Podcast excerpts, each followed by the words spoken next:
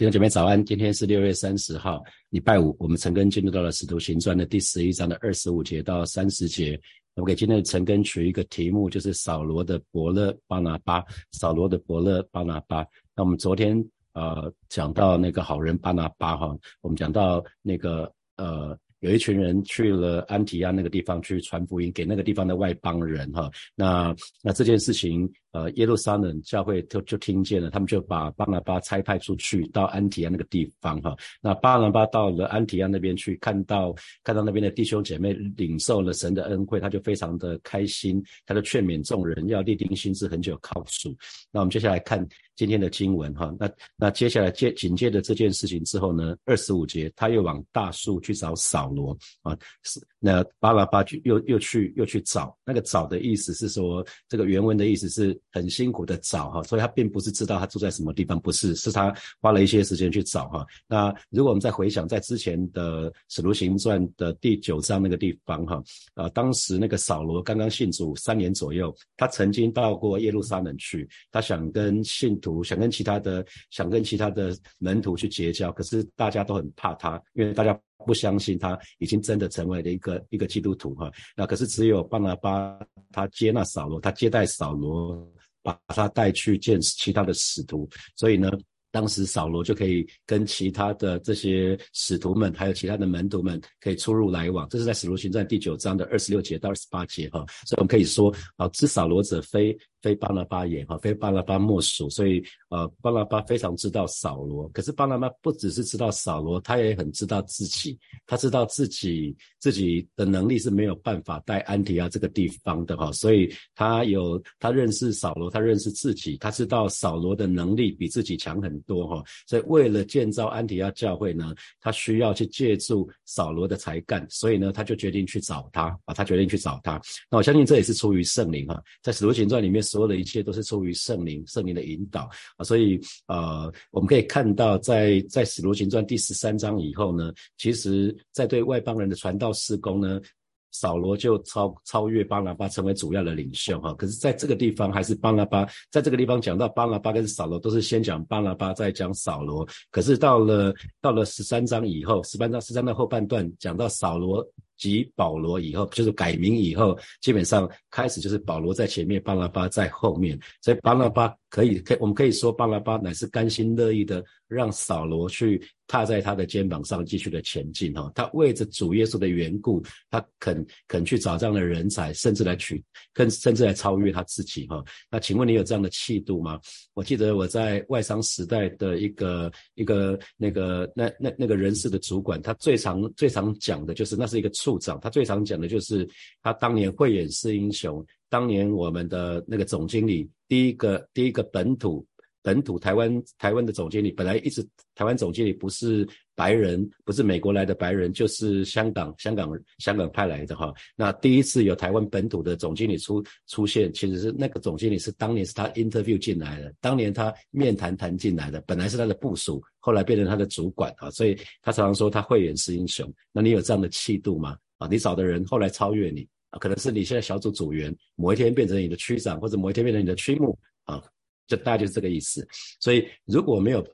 如果巴拿巴不是有这样子宽阔的胸襟的话，那扫罗一定会被埋没的哈，这就很可惜。所以我们常常讲说，那个房角房角石被匠人丢弃哈，那这是教会的损失，当然也是神的损失哈。所以为了教会的事工，我们应该要应该要有一个雅量，就是可以让人人才可以出头哈，要积极的去找人才。我们来看二十六节，找着了就带他到安提亚去。他们足有一年的功夫，和教会一同聚集，教训了许多人。门徒称为安提亚，是从安呃门徒门徒称为基督徒，是从安提亚起手哈。所以这边就讲到，他们两个人在安提亚这个地方呢，在这个教会待了整整的一年，做什么事情呢？教导教导许多人啊，教导许多人。那我们再回想安提亚，我们说安提亚这个城市是当时的第三大的城市哈，罗马帝国是在第三大城市。那只要是很热，只要是那个那种首都啊，非常大的城市，一定是色情行业也很发达的城市哈。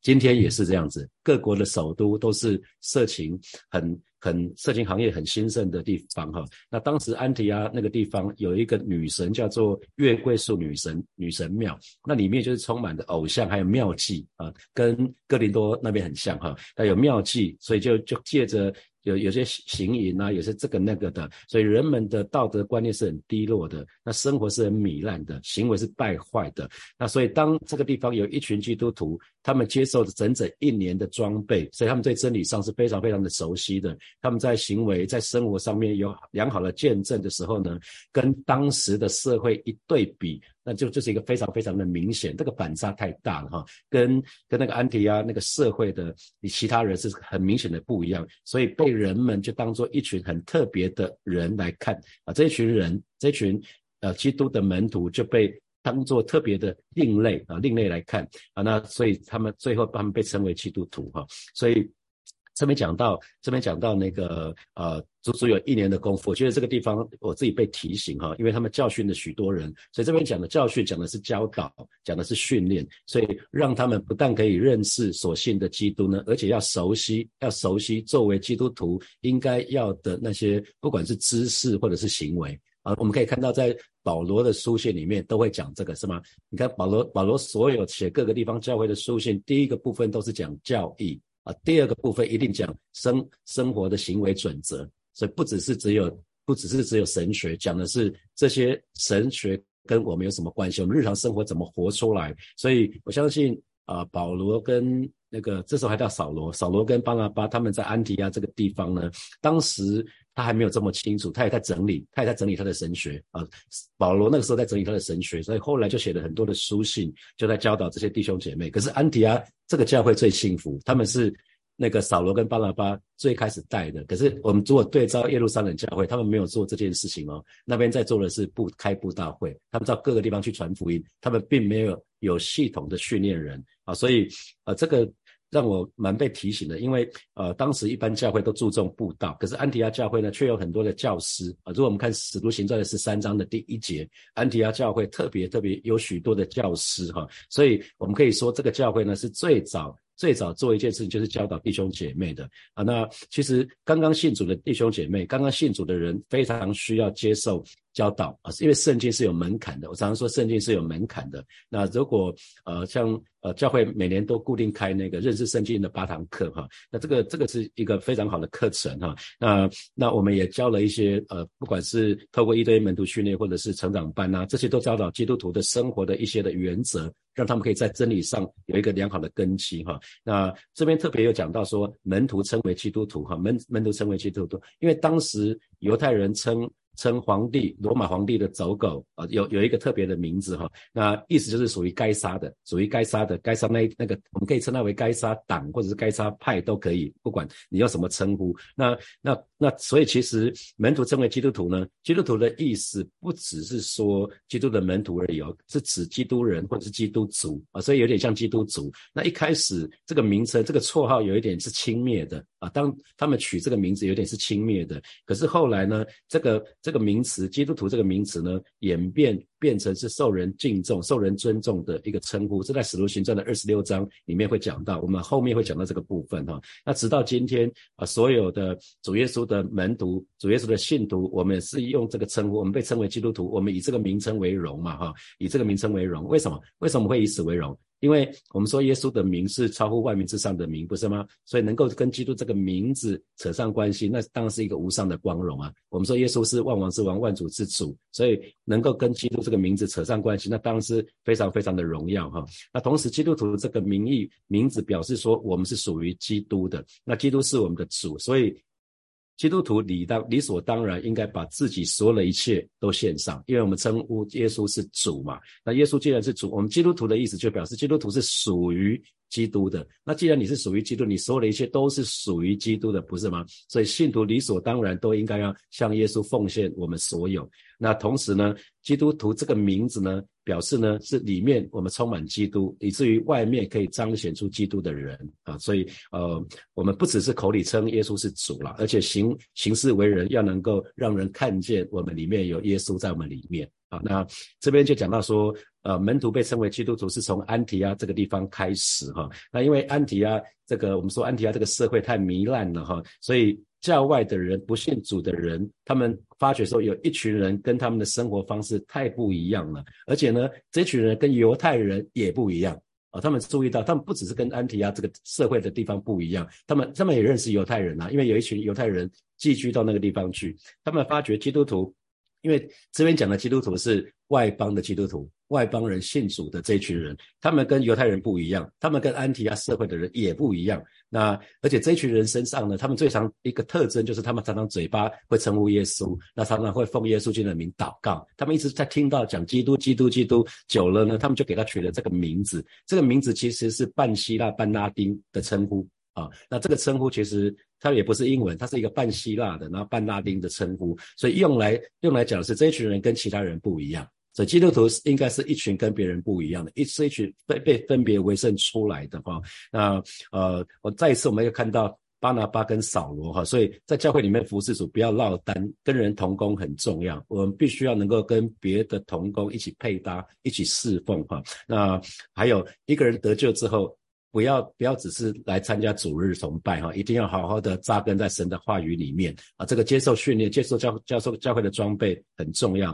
这个时候我们才会在灵命上有长进。那只要我们能够在神的话语当中不断的扎根下去，我们向下扎根就可以向上生生长嘛，我们才能够过分别为圣的生活。所以呃，基督徒。基基督徒，我就鼓励每一位神的儿女一定要去接受装备哈。那每天参加晨更当然是一个很好的方式。那接下来教会有读经音乐，明明天就开始了嘛，读经音乐啊，背经背经音乐，然后有一个我们叫有祷告会。那属灵的基本功永远是最重要的。你每一天读经、祷告这些永远是最重要的，千万不要依靠特会哈，千万千万不能依靠那一年一次的特会，一年一次的特会两三天当时好了哈，可那现场的火热，你看现在距离。烈火特会已经上礼拜开始了嘛？上礼拜三开始的，那已经一个礼一个结束是礼拜六，礼拜六中午，那已经结束了快一个礼拜了。当时的火热，你一定是现场参加的。你如果去参加的那个弟兄姐妹，你当时现在现场一定是很火热的。那你可以想，你想想看，你当时的火热过了一个礼拜，你这个火热大概剩下还一半吗？还是剩下还剩下三分之一，还是剩下四分之一？随着时间那个火热一下就不见了哈。所以当时有很多感动，感动当然不用不用太久啊，过了三天，过了五天就荡然无存了哈。那难道就要等明年吗？难道基督徒就是要年复一年，日复一日？特会那两三天很火热，然后其他的三百六十三天就依然故我，是这样子吗？当然不是啊，神不要我们这样子哈。这这叫暴饮暴食。鼓励弟兄姐妹接受教会的真理的装备，哈，那那不然的话，很容易人云亦云，受到受到这些好像似是而非的这些教导所影响。好，接下来我们来看，我们来看二十七节，二十七节，当那些日子，有几位先知。就从耶路撒冷下到安提亚哈，那这边就讲到有几位先知从耶路撒冷来到安提亚这个地方哈。那二十八节，其中有一位呢叫做雅加布的，那在一次聚会中就站起来，借着圣灵预言罗马帝国全境将要发生大饥荒。那挂号就讲到，我现在念念新普京的翻译哈。那这是在格朗丢执政期间应验的哈。所以呃，这个雅加布这个先知呢，其实呃在使徒行传记载过他两次，两次说预告性的预告性的预言。那这两次都是应验的。在另外一次在使徒行传的二十一章的第十节。啊，另外一次在二十一章的第十节，我们我们现在不不去不去讲，等到陈根进度到了二十一章的时候，我们再来讲这个部分。那指明天下将有大饥荒，因为当时是罗马帝国的时代哈，所以天下就是指指当时罗马帝国的。那个版图，每个帝国都有它统治的领域那个范围嘛，哈，所以这个天下讲的就是罗马帝国的境内啊。那先知雅加布的意思就不是指罗马帝国的全境，而是罗马帝国境内将有很多地方会有饥荒。发生哈，那这件事情到格老丢年间果然就有了，所以这个这个饥荒是发生的时间是在主后的四十七年到四十八年哈。那格老丢在位的年年期间大概是主后的四十一年到五十四年，可是饥荒是在四十七年跟四十八年。好，那我们来看二十九节，于是门徒就定义照个人的力量捐钱送去供给住在犹太的弟兄哈，所以我们从。门徒定义啊，这边讲到安提亚的信徒哈，所以我们可以知道，当时在安提亚的信徒，他们没有实行跟耶路撒冷教会，他们耶路撒冷教会不是房屋公用吗？那很显然。啊，在安提亚这个地方的信徒并没有实行实行房房屋公用这个原则哈，所以他们每个人各个人还是拥有自己的财产啊，那啊，所以所以我们可以知道说，哎，这个弟兄姐妹在财财务上面的奉献从来没有明文规定有任何的做法，乃是啊弟兄姐妹。是自发自发的那种那种奉献哈，所以这边讲到门徒定义是安提亚的信徒自己决定的，哦不是说巴拿巴跟扫罗。推动的啊，并没有讲到是这两个这两个使徒推动的，没有是门徒主动发起的哈，主动发起的。那所以对照哥林多后书的第九章的第七节，我们很知道是说，呃，我们应该要照个人的力量捐钱，不要做难，不要勉强，因为捐的乐意的人是神所喜喜悦的，是神所喜悦的。所以每次讲到奉献的时候，应该是照着自己的力量啊，照着自己的力量去做，竭力去做。那耶路撒冷教会。当耶路撒冷教会因着因着这个割礼啊，因着。呃，因着这些外族人信主了，可是他们呃，他们没有受割礼，他们没有守律法，他们还因着这这些问题的时候，他们他们没有办法显出身体的合一，因为外族人跟外邦人跟犹太人只要信主了，应该都在基都是基督身体的一部分，应该是合为一的。可是因为耶路撒冷教会，他们因着因着犹太犹太教的这种传统，他们还没有办法接受一个新的观念，所以他们没有办法显出身体合一的这个情，在这个情况之下呢，主耶稣却兴起了另外一个教会。叫做安提阿教会，那这个教会呢，借着一个实际的关怀的行动，他们去关怀耶路撒冷教会，所以又活出了身体的合一。他们主动啊，主动去去做这件事情，这是一个很美的事情哈，很美的事情。那我们看三十节，他们就这样行啊，就是这一群啊，在安提阿教会的这一群外邦人弟兄姐妹呢，他们就做奉献，那就把钱收收好了之后呢，就把捐项托。巴拿巴和扫罗就送到众长老那边去哈，所以他们就委托巴拿巴跟扫罗把捐款呢就带到耶路撒冷去交给那边的长老哈，所以这是一个很美的事情。那这个地方呢是新约圣经里面第一次提到教会的长老。哦，所以这个长老不是指民间的长老，是指教会的长老。所以长老这个职分呢，其实是主要是为为着治理教会哈。所以长老在使徒行传的第二十章的十七节的地方，长老又称为监督啊，长老又称为监督啊。这边讲到的是众长老嘛哈，教会的教会的里面的众送到众长老那边，所以是一个复数，是一个复数。所以在一个正常的地方教会，不要一个人去负一切的责任，一个人包办所有一切的服饰，还是要还是要一群人啊，要一起有一群人一起同工啊。那啊，根据圣经啊，在使徒行传二十章这个地方，还有呃保罗写给提多书的话，那有些教导就是长老不只是负责啊那个教会的治理，他也负责牧养，还有教导神的群羊哈。可是并不是每一个长老都有神的话语的恩赐，讲道的恩赐，所以。啊，长老们还是有分一些职分，有些人是治理长老，管关于管理部分的，是照管照顾教神的教会的啊，讲讲的这这边讲的就是说，教会里面的一切的行政啊、事务啊。啊，人人事啊，那应该教会应该注重注意什么事情？那怎么进行？都是长老们长老们负责照管的。这个讲的是那种那种呃那种治理的治理的长老。那当有一群长老是有讲到恩高的，那当然就就就要负责负责牧养，需要需要讲信息哈。那长老的长老的产生是是主的工人，就宣教师到各个地方到各个地方教会的时候，他们就就设立的哈。这在提多书里面有讲到这个部分。那呃。其实《使徒行传》的二十章二十八节里面讲到说，当这些宣教士、这些使徒设立长老的时候，不是不是挑他们喜欢的哈，是圣灵，是圣灵告诉他们要选选选哪哪些人哈，所以是圣灵已经设立的，不是使徒自己挑的啦。啊，那好，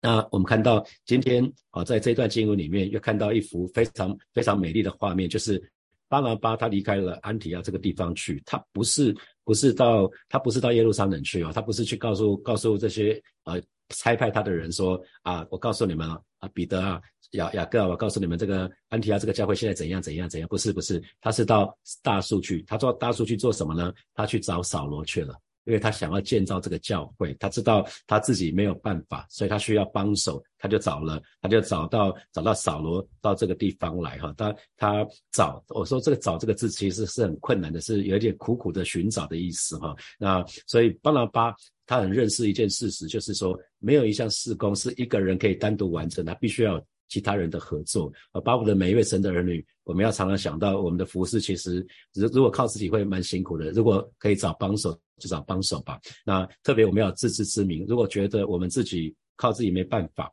那。那我们不能说我只是依靠神，神会神会告诉你你该去找哪些人帮忙你啊。那所以巴拿巴，我觉得我蛮欣赏他，蛮佩服他，他是一个非常有勇气的一个人哈。他顺服圣灵的带领去找扫罗啊。那结果找到扫罗之后呢，至少有一年的时间，扫罗是担任巴拿巴的助手，他们两个人就同心合一，在这个教会里面呢，去教导众人啊，去教导众人。所以因着因着他们两个人花了一年的时间在培训。培训这些安提亚教会的这些刚刚信主的人，所以这个教会是非常非常的复兴啊。那门徒之所以被称为基督徒，是从安提亚开始，这跟他们足足训练了一年绝对有关系。因为他们训练他们耶稣所教导的，他们训练一个基督徒行事为人应该是怎样子，所以安提阿这个社会的人才可以看到这一群人跟别人不一样，才给他们取的一个名字叫做基督徒。这群人跟别人不一样，一开始这个这个名字我说过了是轻蔑的，是是有一点是嘲笑他们的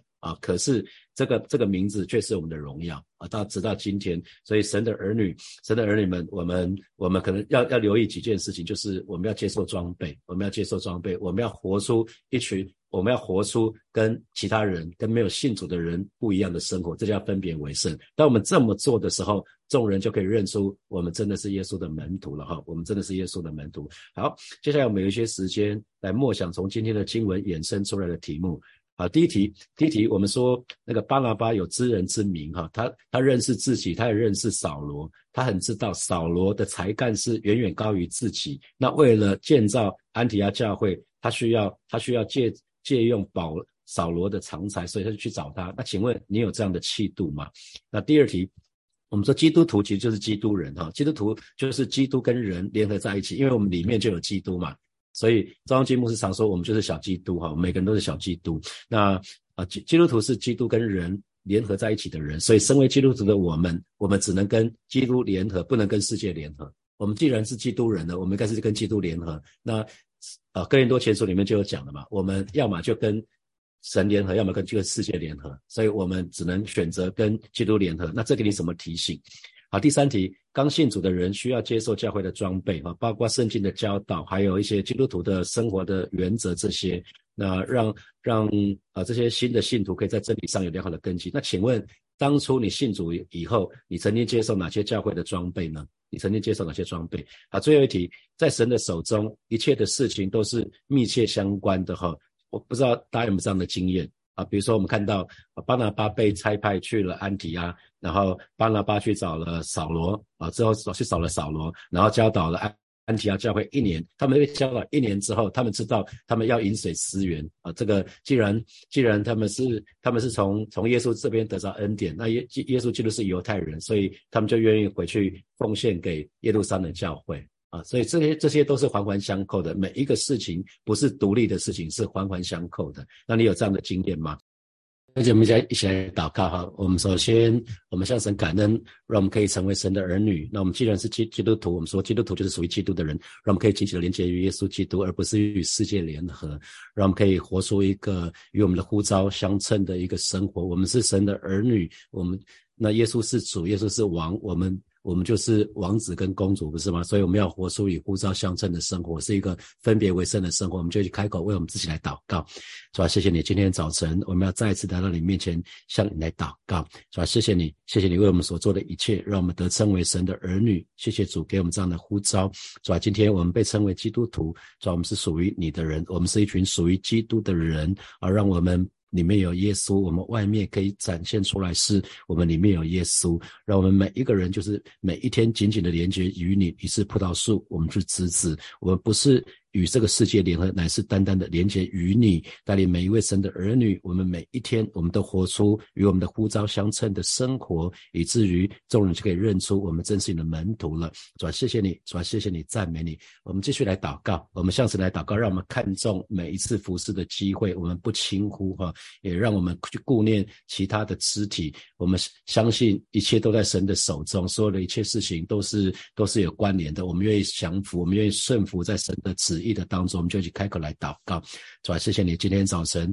啊，再一次我们要来到你面前向你来祷告。老师，我们相信在你的手中，所有一切事情都是紧紧相连的。主啊，带领每一位神的儿女，让我们不是只顾自己，我们也顾念其他人，让我们看重每一次服侍的机会啊，绝对不轻忽不怠惰。而今天早晨，我们愿意再一次来到你面前向你来祷告啊！一旦圣灵引导我们的时候，我们都愿意顺服，我们都愿意降服。主啊，谢谢你，主啊，谢谢你，赞美你。所以，我们做一个祷告，就是没有一样，没有一项施工是可以单独完成的。求神帮助我们，让我们学习知道怎么跟其他弟兄姐妹来同工。我们就去开口来祷告。对吧？谢谢你，今天早晨再一次，我们来到你面前向你来祷告，看到看到保罗，看到巴拉巴他们之间他们的同工，说真的是弟兄和睦同居，何等的善，何等的美，带领每一位神的儿女，让我们学习啊，在教会的里面怎么跟其他的弟兄姐妹来同工，恩待我们，恩待我们，让我们可以学习看别人比自己更强。谢谢主耶稣与我们同在，奉耶稣基督的名祷告，阿门，阿门。我们把掌声归给我们的神，哈利路亚。啊，弟兄姐妹，我们今天晨更就要停在这边哦。那明天的晨更是在教会实体，七点到八点，邀请大家来，也鼓励大家来哈。今天是六月底，今年过很快哦，已经半年了，所以大家可以趁着这个半年的时间，是一个很好的觉察的一个机会，看想想想看上半上半年，把你的年度计划拿出来看一下，看你做了多少。看进度有到一半吗？还是遥遥落后？那可以看看说，哎，下半年明天就是七月一号了，有机会我们再重新开始啊！所以每每每隔一段时间是很好检视自己的机会啊，再再看一看说，哎，我们上半年哪些做得好的，就去庆功一下吧。可是做得不好的，那就开始一下修正一下。好，祝福大家，不只是有美好的上半年，下半年更加精彩。好，我们就停在这边，我们明天见，拜拜。